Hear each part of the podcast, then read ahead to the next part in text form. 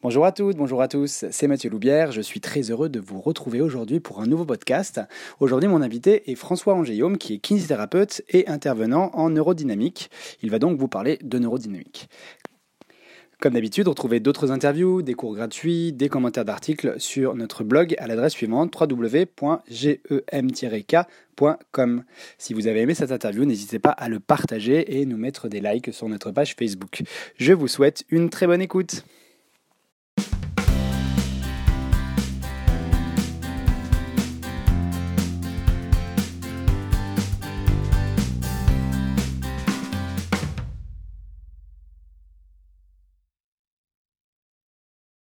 Bonjour à tous, je vous souhaite la bienvenue pour euh, ce nouveau podcast euh, qui euh, va être consacré aujourd'hui à un thème qui est vraiment intéressant, qui est la, neurodynamique.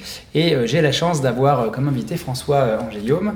Avant qu'il se présente, je vais, comme d'habitude, repréciser que ce podcast et cette vidéo sont faits dans le cadre d'un organisme de formation privé qui s'appelle GMK et que dans ce cadre-là, évidemment, j'ai des conflits d'intérêts puisque je suis à la fois co-gérant et également intervenant au sein de ce dit organisme de formation.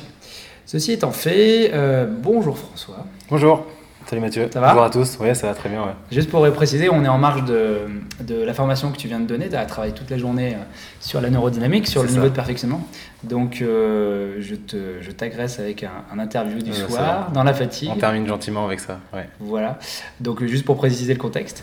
et peut-être que tu peux déjà commencer par te présenter. Tu feras bien mieux que, que moi, je pense. Donc moi c'est François Angélium, j'ai 29 ans, je suis diplômé depuis 2012 d'une école parisienne. Euh, j'ai enchaîné tout de suite avec des formations en thérapie manuelle, euh, voilà ça s'appelait comme ça au départ, puis ostéopathie, puis je me suis très vite tourné vers la thérapie manuelle orthopédique avec une, une volonté de me spécialiser en musculo-squelettique. Euh, j'ai agrémenté ça, ces formations par de la neurodynamique évidemment, puis des petites formations on va dire, euh, plutôt courte, euh, avec des experts internationaux sur différents domaines, euh, l'épaule, le raisonnement clinique, etc. Et depuis trois ans, je me forme donc au concept Maitland surtout. je suis, il me reste encore un an à faire, dans lequel j'évolue et j'essaie d'intégrer dans ce concept tout ce que je trouve être pertinent dans la kinésithérapie à l'heure actuelle pour la rééducation des patients. Voilà, je, je prends en charge exclusivement des patients musculo-squelettiques. Je ne fais que ça. Euh, je, n'ai pas d'autres pathologies euh, dans le cabinet et, donc je me consacre exclusivement à ça et à l'enseignement. J'enseigne, la chance d'enseigner en IFMK et en formation continue, euh, donc notamment de la neurodynamique comme, comme aujourd'hui, et puis aussi des cours de, raisonnement et, de pathologie lombaire. Ok, on reviendra sur, sur l'autre de tes formations à, la fin. donc du coup, tu as un exercice mixte, si je comprends bien. Oui, ouais, je, suis, je suis quasiment en ce moment à, on va dire, 50-50, euh, voilà, 50-50 entre l'enseignement et, et la, pratique clinique en cabinet. Du coup, est-ce que tu as des conflits d'intérêts à annoncer par rapport à ça? Euh, Pas spécialement de conflits d'intérêts. J'interviens dans plusieurs IFMK, dans plusieurs organismes de formation, mhm. euh, qui sont voilà, suite à des demandes en direct. sinon, j'ai pas de conflit d'intérêts particulier. Non. Ok. Ok, ça marche. Donc, le, merci beaucoup. Le thème du jour, c'est la neurodynamique. je trouvais ça intéressant d'en parler puisque ça devient vraiment quelque chose qui est plus populaire. Enfin, moi, j'ai l'impression de plus l'entendre dans, les, dans tous les cliniques que j'ai la chance de croiser. Est-ce que tu pourrais nous définir euh, déjà de manière simple, si c'est possible, encore faut-il soit possible, la, neurodynamique Qu'est-ce que c'est que ce, cette bestiole? Alors, effectivement, aujourd'hui, on en parle de plus en plus. Euh, notamment parce que des grands auteurs et chercheurs ont publié sur le sujet et on arrive à avoir des, des références euh, assez structurées, assez puissantes sur la neurodynamique. Donc ça vient de, Butler et Chatlock, hein, Butler au départ, puis Chatlock ensuite. En fait, le concept neurodynamique, c'est le terme qu'a introduit Chatlock euh, il, y a, quelques temps déjà, c'est le lien qu'il existe entre le système nerveux et ses interfaces mécaniques, c'est-à-dire est-ce qu'il y a la participation d'une douleur, d'un syndrome douloureux qui pourrait être dû à euh, ce, système nerveux? On a un lien entre la mécanique, biomécanique du système nerveux et sa physiologie. Et ce lien est appelé concept neurodynamique. Donc on va essayer d'étudier dans ce concept euh, la physiologie du système nerveux, sa participation au niveau biomécanique, au niveau mécanique, au niveau du corps humain, des extrémités, et dans ce cas-là du crâne et du tronc pour aujourd'hui, et voir si on a une composante euh, neurodynamique au syndrome douloureux du patient, la mettre en évidence par des tests, et puis essayer de proposer des techniques de traitement pour, euh, pour coller au mieux à la problématique du patient. Et du coup, c'est quoi la différence entre une douleur euh, dans le concept neurodynamique et une douleur comme, je sais pas moi, serait un récepteur à pression ou à brûlure euh bon, On va dire que la, les différentes sources de douleur peuvent être donc nociceptives, neuropathiques et, et, autres aussi. Et du coup, la douleur neuropathique peut provenir du nerf lui-même, qui peut être douloureux, ne serait-ce que par euh, euh, le nervi nervorum qui innerve le nerf, et ne serait-ce que par des problèmes de physiopathologie qu'on connaît à l'heure actuelle, qui sont essentiellement, c'est pas la seule, mais la compression, qui va jouer sur la physiologie du nerf, qui va perturber cette physiologie, dans le sens où on va avoir une perturbation des gradients de pression, une perturbation des transports axonaux, transports axoplasmiques, mhm. une perturbation de l'oxygénation. On va arriver à une hypoxie au sein du système nerveux. Cette hypoxie va faire souffrir le nerf. Les conséquences, elles sont multiples, locales, régionales et à distance. Mhm. Localement, on va avoir une inflammation neurogène qui peut se produire. Et cette inflammation neurogène va provoquer de la mécanosensibilité, c'est-à-dire que le nerf va être plus sensible à l'étirement quand il sera euh, affecté. Et cette euh, sensibilité à l'étirement, cette mécanosensibilité, on va pouvoir la tester par des tests physiques qu'on a, et on va pouvoir jouer sur effectivement donc ce concept neurodynamique qui est le lien entre euh, la mécanique et la physiologie du système nerveux. D'accord. donc si je comprends bien, on, a, on peut avoir des douleurs nerveuses que dans des mécanismes de, compression, mais il y a peut-être aussi d'autres choses qui. Pas forcément que des mécanismes de compression, il peut y avoir des inflammations directement, mhm. euh, il peut y avoir des problèmes de conduction qui peuvent donner des, douleurs d'origine euh, euh, neuropathique, et puis différents types de maladies ischémiques qui peuvent aussi provoquer des douleurs à type neuropathique. Donc, mais la compression reste le, on va dire, la cause la plus probable et la plus répandue, et celle qui nous intéresse en kinésithérapie, puisque c'est celle pour laquelle on va pouvoir essayer d'agir et de trouver des, solutions efficaces. Ok, et les maladies de système, par exemple, peuvent avoir aussi un impact dessus? Bien sûr, oui, on peut avoir un impact avec des maladies de système. On peut avoir des doubles crushs systémiques qui peuvent s'installer. Ah, le double crush, ça va être une de mes euh, questions parce qu'on voit ce terme. Euh, ouais, on le voit couramment. terme qui, voilà, Est-ce que tu pourrais l'expliquer? Parce que c'est vrai que je pense qu'il y a beaucoup de gens qui ne savent pas ce que c'est qu'un double crush. Alors, le double crush, c'est une compression multiple sur une même structure. Hmm. Multiple au sens où il y en a au moins deux, voire plus. Donc, si on prend l'exemple du, du canal carpien, il peut y avoir une compression au niveau du canal carpien. En tout cas, une augmentation de pression dans le canal carpien sur le nerf médian, et cette compression peut être euh, accumulée avec une autre compression qui se trouve un peu plus haut, par exemple au niveau du rond pronateur, qui est une autre source euh, d'interface mécanique de compression, et pourquoi pas aussi au niveau du plexus brachial avec la première côte, et pourquoi pas au niveau de la racine euh, cervicale avec les foramen intervertébraux. Donc on a cette accumulation de pression et de compression au niveau du système nerveux, et ça c'est ce qu'on appelle des doubles crushs, et il peut y avoir des double crushs donc mécaniques par des compressions multiples, mais aussi, comme on l'a dit, systémiques par par exemple un alcoolisme ou une pathologie comme le diabète qui va venir affecter le système nerveux, qui sera donc un premier crush systémique qui va pouvoir être amplifié par une autre compression locale à distance sur le, même nerf. D'accord, super. Donc en fait, euh, si je comprends bien la neurodynamique, il y a une notion de mécanique et de physiologie. Exactement, ouais. ce lien qui est interdépendant, il y a une vraie, une vraie dépendance entre la, la mobilité du système nerveux et sa physiologie. L'un dépend de l'autre et vice-versa. Donc le système nerveux, il doit être mobile, il, doit, être chargeable, chargeable, plus ou moins, et il doit euh, normalement euh, pas euh, réveiller de symptômes pour un mouvement qui. Voilà, il doit avoir une physiologie normale et saine. Le contenant dans lequel il passe doit être sain et optimal. Mhm son, sa mobilité, sa biomécanique, en tous les cas, les mouvements doivent être sains et optimaux aussi. Il doit être chargeable, comme tu dis, et les deux doivent fonctionner ensemble. C'est-à-dire, l'interface mécanique et le système nerveux doivent fonctionner de manière. Alors, euh, je, te coupe, mais ça fait plusieurs fois que tu dis interface mécanique. Ça, c'est mm. un terme qui retrouve aussi beaucoup dans le concept neurodynamique. Tu peux expliquer ce que ça veut dire, interface mécanique? Interface mécanique, c'est tout ce qui va pouvoir contraindre le système nerveux, c'est-à-dire l'endroit où va passer le système nerveux, le nerf. Euh, donc on a des tunnels ostéofibreux comme le canal carpien, on a des foramen intervertébraux à type osseux, on peut avoir des structures musculaires comme le rond pronateur pour le nerf médian ou le, le muscle supinateur pour le nerf radial. Mhm. Toutes les structures dans lesquelles va passer le système nerveux. Ok, super.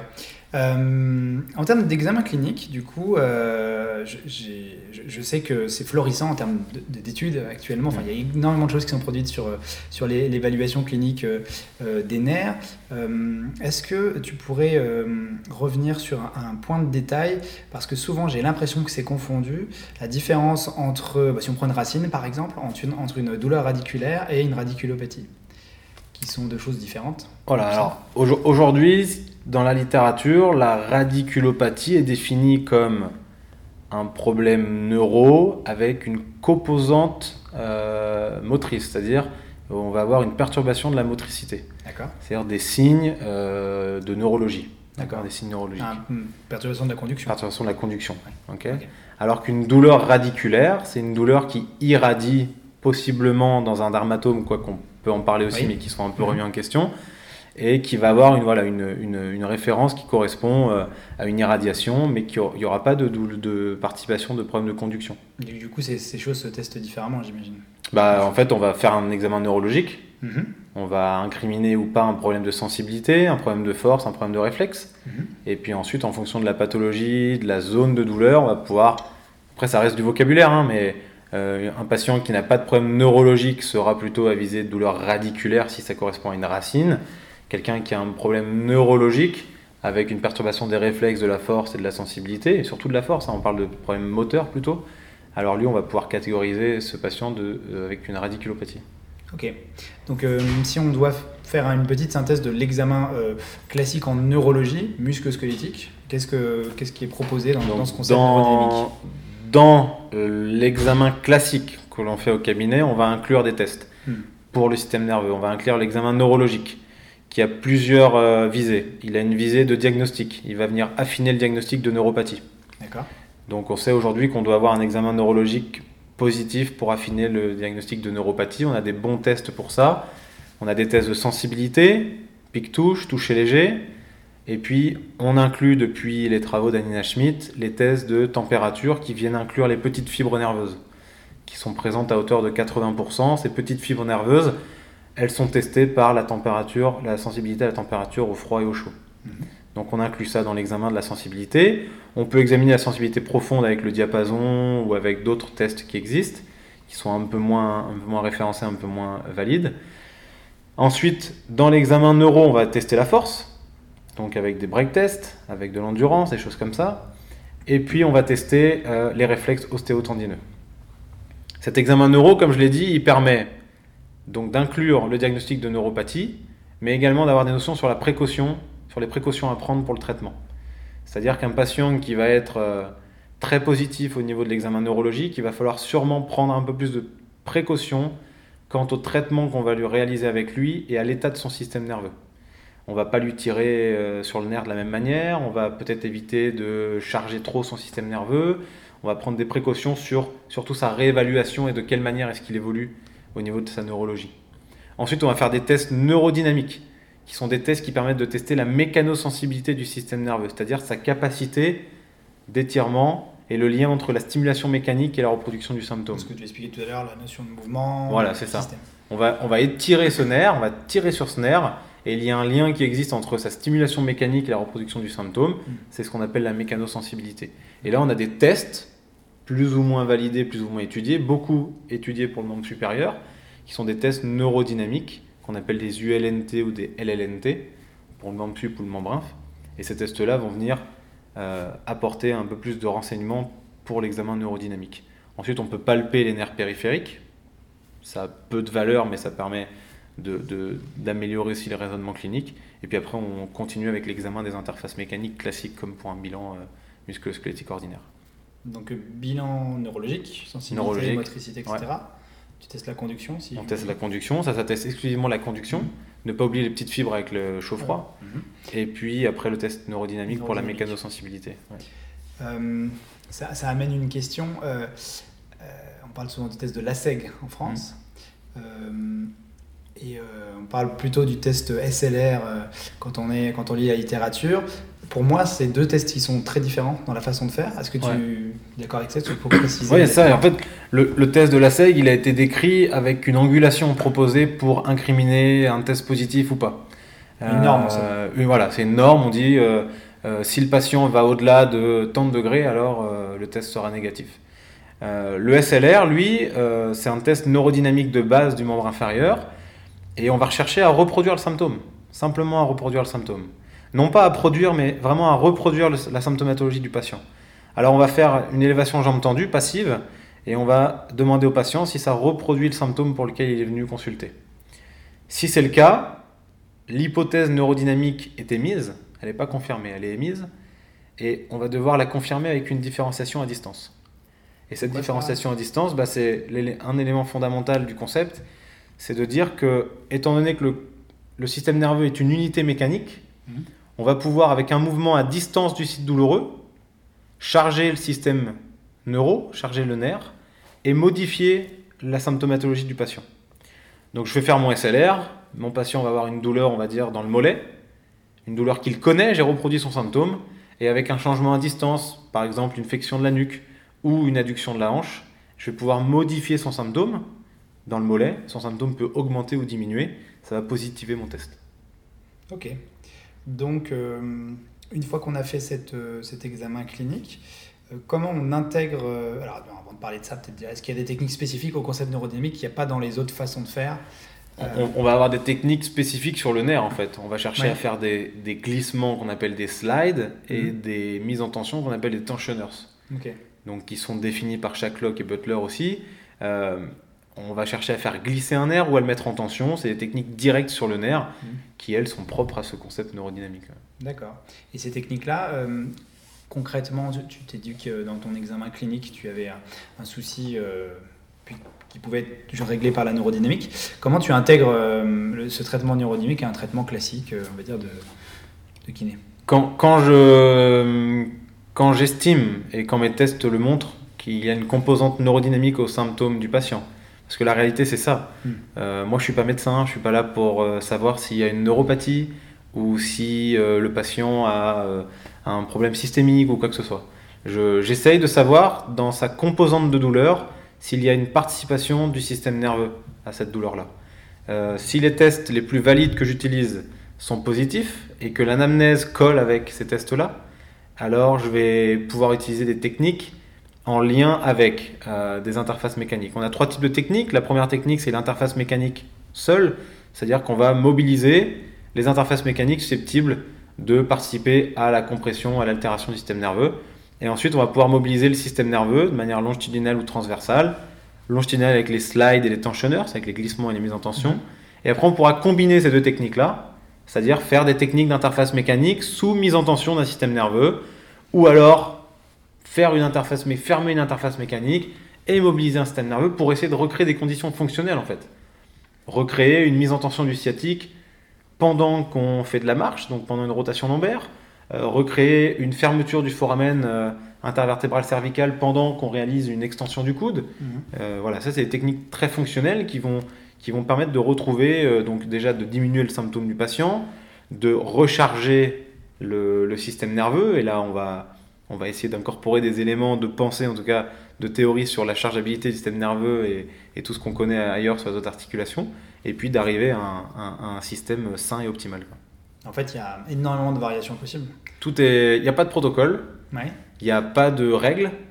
Euh, ce qui nous guide, c'est les raisonnements cliniques, c'est les tests les plus utilisés qu'on a. C'est d'essayer d'être sûr de ce qu'on fait sans prendre de risques, d'où l'examen neurologique qui est important à, à, à bilanter et à réévaluer. Et puis ensuite, on est guidé par euh, l'évolution du patient et sa réévaluation. Euh, simplement, on constate, et là c'est ce qu'on a vu ce matin quand on a fait le petit tour avec les stagiaires qui ont fait le niveau 1 déjà, que depuis qu'ils ont fait le niveau 1, la plupart, voire quasiment tous, ont inclus de la neurodynamique dans leur traitement et c'est venu passer un cap avec certains patients. Hmm.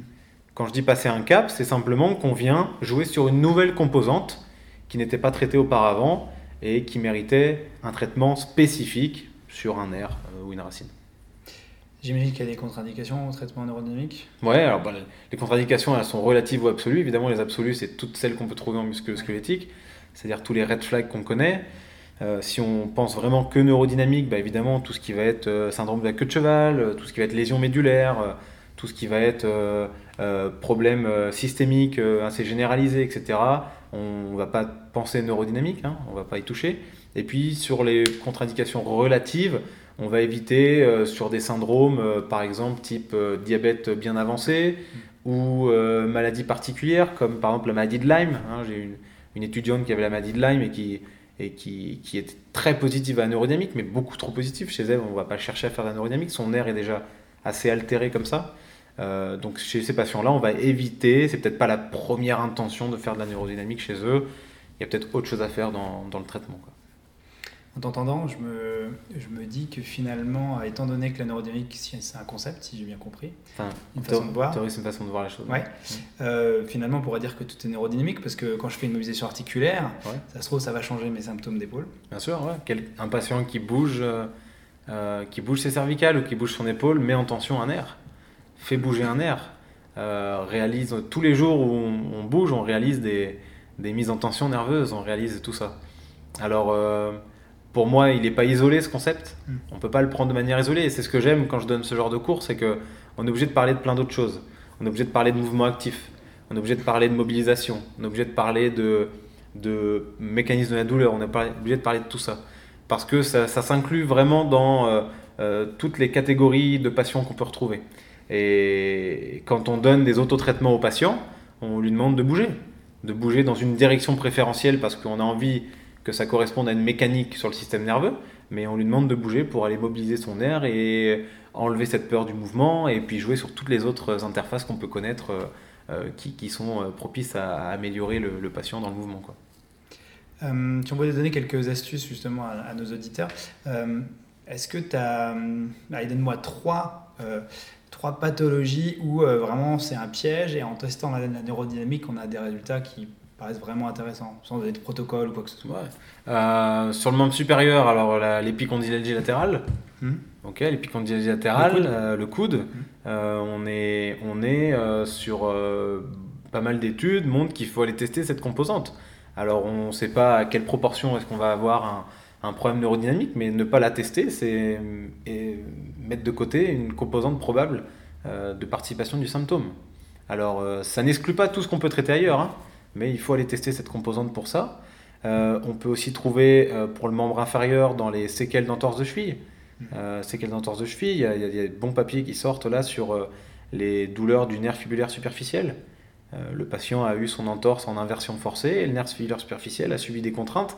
Alors peut-être qu'on est amené à le traiter comme tout autre tissu qui aurait subi les mêmes contraintes.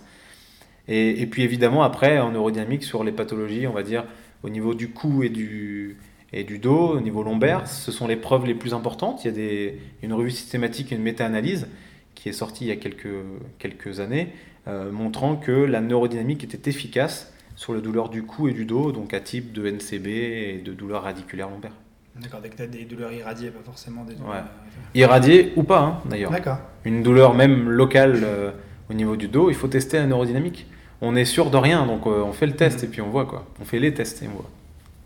Ok, donc c'est un concept qui est euh, vachement ouvert et finalement qui est pas très difficile à intégrer dans la mesure où une partie des choses qui sont faites, mis à part le- le- les slides et les tensioners, il y a part Le ça. reste, on le fait déjà. Mm. Le reste, on fait déjà la neurodynamique. C'est juste une autre manière de penser en plus. Ça ne remplace rien. Mm. Ça ne modifie rien à la pratique ça n'est des pas gens. une fin en soi non plus. C'est pas une fin en soi, surtout pas. Il y a plein de patients où on ne fait pas de neurodynamique, on n'en a pas besoin.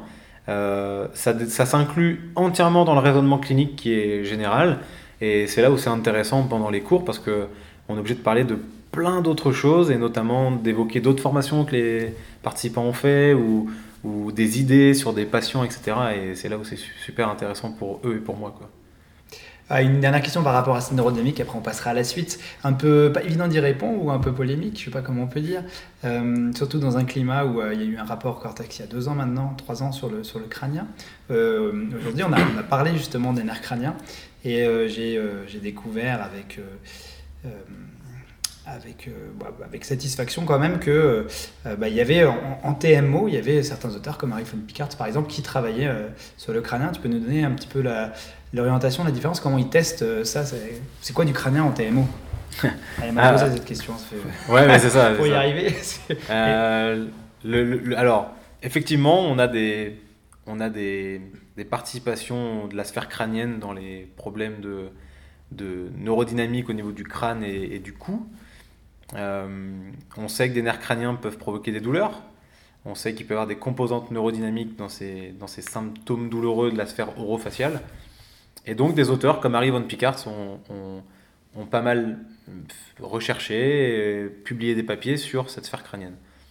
Globalement, et pour faire très simple et éviter les, les- les polémiques, parce qu'on sait Mm. que c'est un sujet qui est sensible, on ne fait pas de mobilité de crânienne, on ne mobilise pas des os, on ne mobilise pas des sutures, on ne mobilise pas euh, des tensions réciproques, on ne fait pas toutes les orientations ostéopathiques que l'on connaît.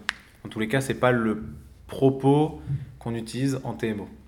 On considère aujourd'hui la, la théorie comme étant celle de la compliance crânienne, qui est euh, discutée dans des papiers de neurochirurgie. On sait que la boîte crânienne a une certaine compliance. Mhm. Et nous, on va se servir de cette compliance pour essayer d'influencer une structure crânienne comme un nerf crânien. C'est-à-dire que euh, je ne recherche pas à bouger un os dans une direction, je vais faire euh, une poussée sur cet os-là, une poussée qui va être définie selon des axes de mouvement, mais en réalité, je ne sais pas ce qui se passe au niveau de l'os. Hmm. Je ne peux pas euh, conclure qu'il y a une rotation, je ne peux pas conclure qu'il y a une translation, je peux rien conclure. Je peux juste dire que moi, physiquement, je fais une poussée. Et cette poussée, c'est celle-là que je définis. Celle que je fais moi avec ma main. Et après, je regarde si la réponse sensorielle, la réponse symptomatique module, est modulée ou pas. Et si ça influence bah, une, euh, un test que j'ai fait ou une, un symptôme, etc. etc. Donc c'est comme ça qu'on voit la, la technique crânienne en, TMO. Donc c'est la notion de différenciation aussi qui... Différenciation, voilà, on a fait l'exemple là à l'instant sur un nerf mandibulaire, nerf mandibulaire qui passe par un foramen euh, du sphénoïde, eh bien je peux faire une poussée sur mon sphénoïde. Ce qui se passe au niveau de mon sphénoïde, j'en sais, sais absolument rien. Aujourd'hui, on n'a pas de preuve là-dessus et surtout ça ne m'intéresse pas. Mhm. Ce que je vais chercher, c'est est-ce que ça module la douleur de mon nerf mandibulaire? Si oui, je peux peut-être penser qu'il y a... Euh, une participation de mon sphénoïde dans euh, la douleur de mon nerf mandibulaire. Les preuves sont pauvres. Les preuves sont pauvres, faut le dire, hein, c'est important. Mais, mais ça reste de la clinique, hmm. simplement de la clinique. Aujourd'hui, il n'y a pas assez d'auteurs qui publient là-dessus pour. On, euh, prend, un critère, un marqueur, on, teste quelque chose, on, voit teste, si on voit si ça change. mais c'est pas, on n'a pas d'éléments comme le membre sup et le membre inf pour dire euh, positif, négatif, positif, négatif. C'est pas aussi franc que ça. Ok. Peut-être plus tard, mais pour l'instant, c'est pas le cas. Ça viendra peut-être. Ça viendra peut-être. Ok, merci beaucoup. Euh, j'aime bien aborder aussi euh, bah, dans, dans, la fin ou la seconde partie de mes interviews quelques questions générales, parce que c'est toujours intéressant de prendre l'avis de kinésithérapeutes. Alors, c'est vrai que j'ai un petit biais de sélection parce que je sélectionne que des kinés qui donnent des cours, donc qui ont une vision différente. Euh, peut-être différente de, de, la population générale. Euh, si je te parle des études de kiné, euh, tu sais que bien sûr ça a changé puisque tu es dans les premières lignes. Que, comment tu vois euh, justement ce changement dans le cursus de la kinésithérapie Effectivement, la, quatrième année a amené déjà une autonomie des, étudiants, mmh. alors qui est, qui est parfois ressentie comme négative ou comme positive. C'est-à-dire qu'ils ont beaucoup, beaucoup de temps libre pour apprendre seuls. Euh, moi, d'un point de vue pédagogique, je trouve ça plutôt bien, dès l'instant où c'est structuré avec l'enseignant euh, par la suite. En tout cas, euh, où c'est repris avec l'enseignant. de ce côté-là, c'est plutôt bien. Ils ont des longues périodes de stage, c'est plutôt pas mal aussi. Et surtout, ce qui est, je pense, déterminant, c'est l'ouverture qui a été faite avec, avec les, les, nouvelles compétences là, et puis les nouvelles demandes. l'ouverture par rapport à certains concepts par rapport à certaines méthodes qu'on ne voyait pas avant dans l'étude de kiné. C'est-à-dire que maintenant, les IFMK sont, euh, euh, sont, sont alors c'est pas obligé, mais sont vivement, vivement conseillés à, euh, à, présenter aux étudiants des possibilités de formation continue par la suite. je vais intervenir dans, divers IFMK sur la TMO, on présente des thérapies comme, comme MDT, on présente différents types, de courants. Quoi. Mmh. Et ça, je trouve que ça, ça donne une ouverture d'esprit à, à l'étudiant qui est, qui est assez pertinente et qui est importante dans le sens où, encore une fois, euh, je rencontre pas mal de stagiaires, pas mal d'étudiants, pas mal de collègues, et euh, ce qui en ressort vraiment hein, à la fin, c'est euh, j'ai appris plein de choses, je ne sais pas quand et comment les utiliser. Hmm. Alors déjà, s'ils peuvent s'orienter dans leur quatrième année vers quelque chose déjà qui, qui les botte, qui les encourage à continuer des formations, c'est super. Et si en plus ils, peuvent euh, savoir, avoir quelques notions d'utilisation de ce qu'ils ont comme compétences et comme savoir, euh, je pense que ça peut être déterminant pour la, pour la profession à ce moment-là.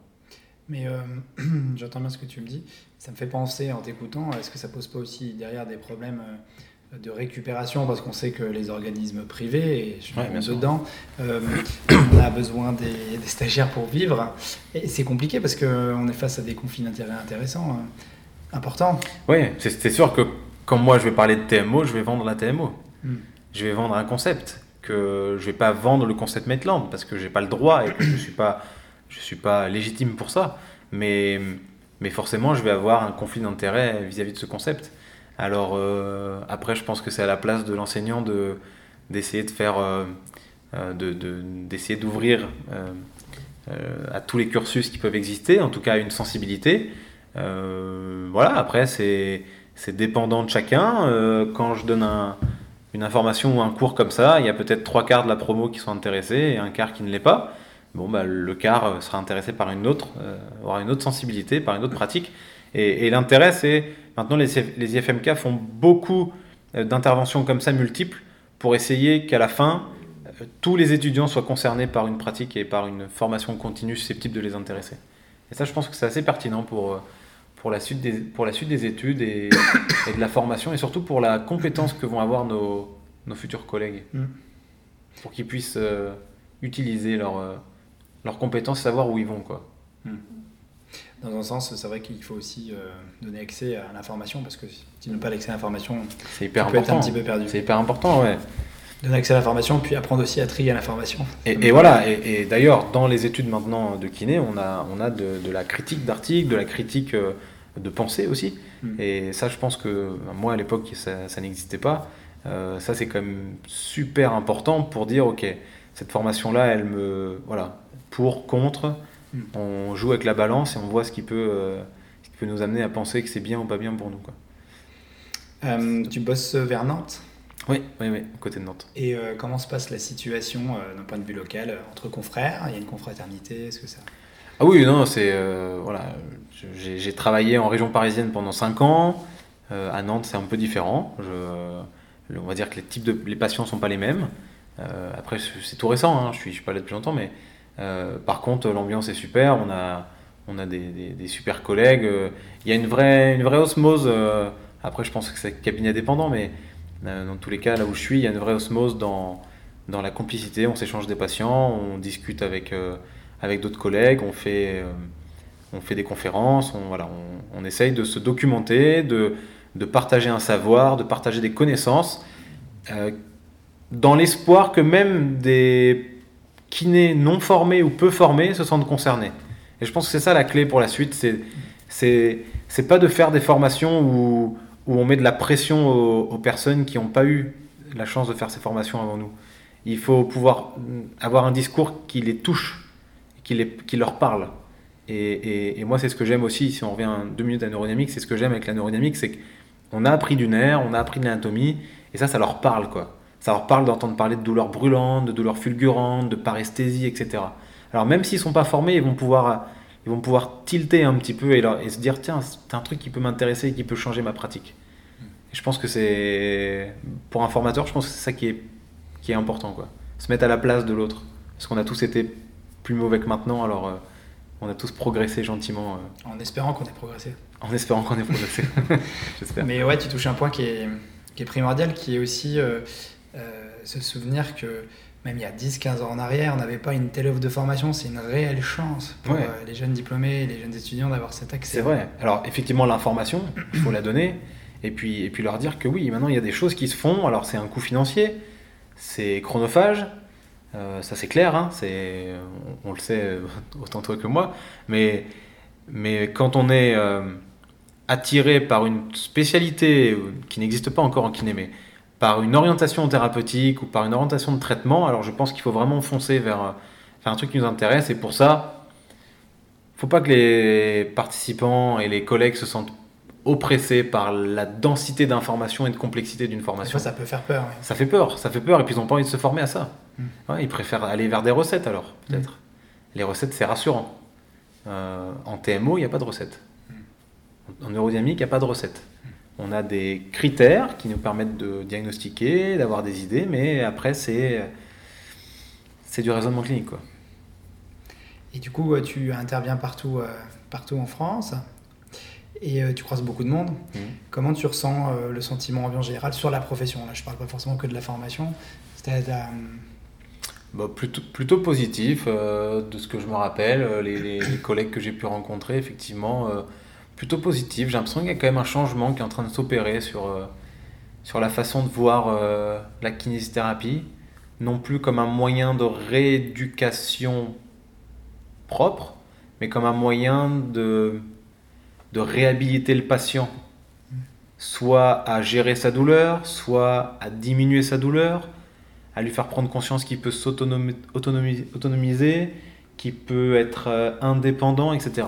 Je pense qu'il y a un vrai tournant qui est en train de se faire euh, euh, là-dessus, mais encore une fois, la base de ça, c'est de passer par des étapes progressives. Alors, la thérapie manuelle, je pense que c'est une étape, pour moi, indispensable, mais pas que ça.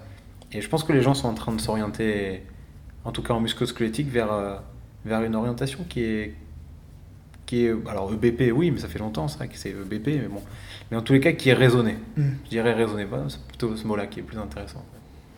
Ok, je vais finir par euh, une question toute simple que je pose toujours à la fin euh, à mes invités.